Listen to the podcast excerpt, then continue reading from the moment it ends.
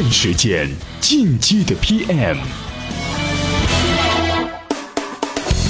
步子迈的再大，也不怕扯了蛋。欢迎收听进击的 PM。前段时间，某个 PR 提问一名营销顾问，网络上有很多传播的沸沸扬扬的产品，最终还是没有流行起来，这是为什么呢？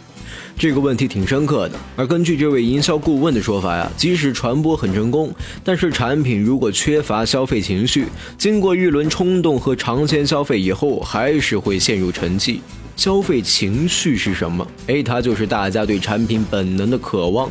消费情绪不足，产品就不会流行。那么，如何提升消费情绪呢？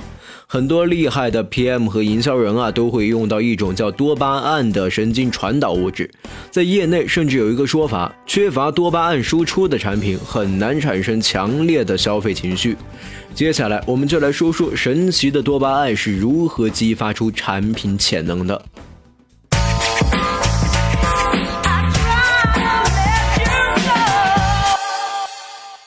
欢迎回来。多巴胺治愈产品究竟会产生哪些惊人的效应呢？第一。产品的消费情绪来源于用户对多巴胺奖赏是否强烈。多巴胺是人体的奖励中心，它能给人带来渴望、兴奋和期待这类美好的感受。当大脑预见到某种行为会带来利益的时候，它就会分泌多巴胺，让人体感到渴望和期待。一旦人体产生这种感受，就会积极的去执行这种行动，并且在得到满足以后给予奖赏，产生愉悦感。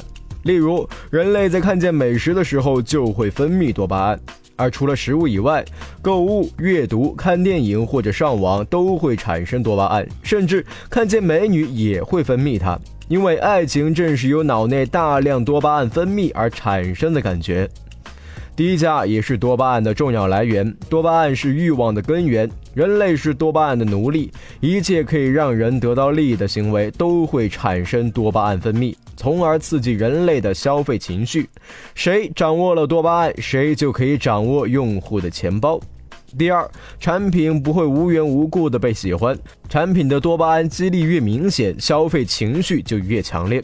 举个例子，微信和 QQ 为什么他们的使用时长能大幅超越其他的应用产品？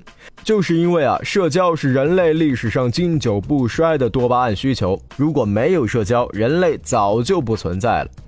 这两个产品的通讯功能、社区功能都是多巴胺分泌的重灾区，让几亿中国人患上朋友圈癌的，就是那个万恶的小红点。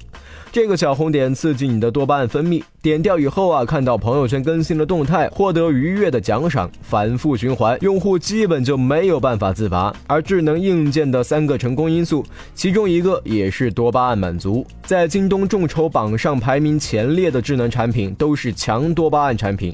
要么让你显得时尚，要么有强烈的娱乐功能。严肃的功能型产品众筹成绩一般都不怎么样。不过呀，刺激多巴胺分泌并不是互联网产品特有的行为。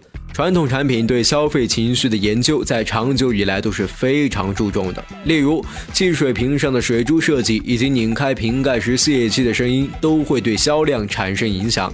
这些特性都是针对多巴胺奖赏进行过反复设计的。另外，你可能没有意识到，口红也是一种多巴胺释放产品。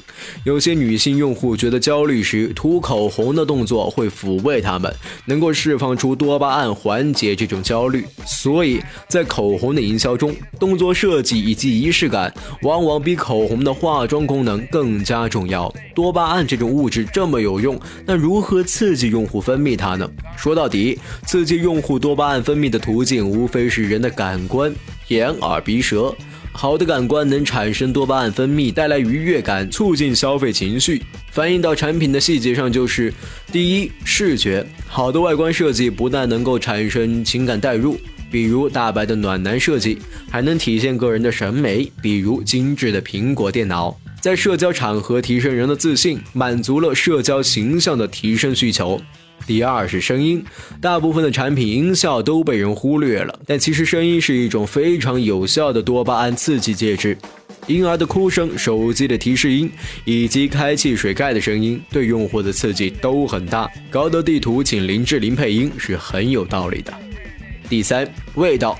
以食材为例，好的味道能够刺激多巴胺分泌，产生强烈食欲。食物只有颜色好看是不够的，一定要有香味。很多人说雕爷的牛腩不好吃，其实他们没有说错，因为真的是缺乏香味，要慢慢品味才觉得好吃。但是用户啊是没有那个耐心的。第四，触感，产品的材质、动作设计都可以刺激多巴胺分泌。产品的活动部分很容易形成与用户心灵对话的功能，例如弹簧笔的按钮就有舒缓压力的效果。哎，知道了这些以后，估计啊各位 PM 又对手上的产品有了新的感悟。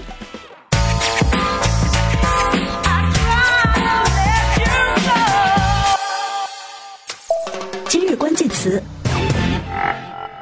充电时间，今日关键词：想法。估计很多人都会有这样的经历：突然想做一个 app，有超赞的想法，不过呢，却是一个技术白痴，这个想法就被搁浅了。那该怎么办呢？您在我们微信公众号“充电时间”内回复“想法”这两个字儿，告诉您答案。好，这一期的内容就是这样，感谢收听，我们下期再会。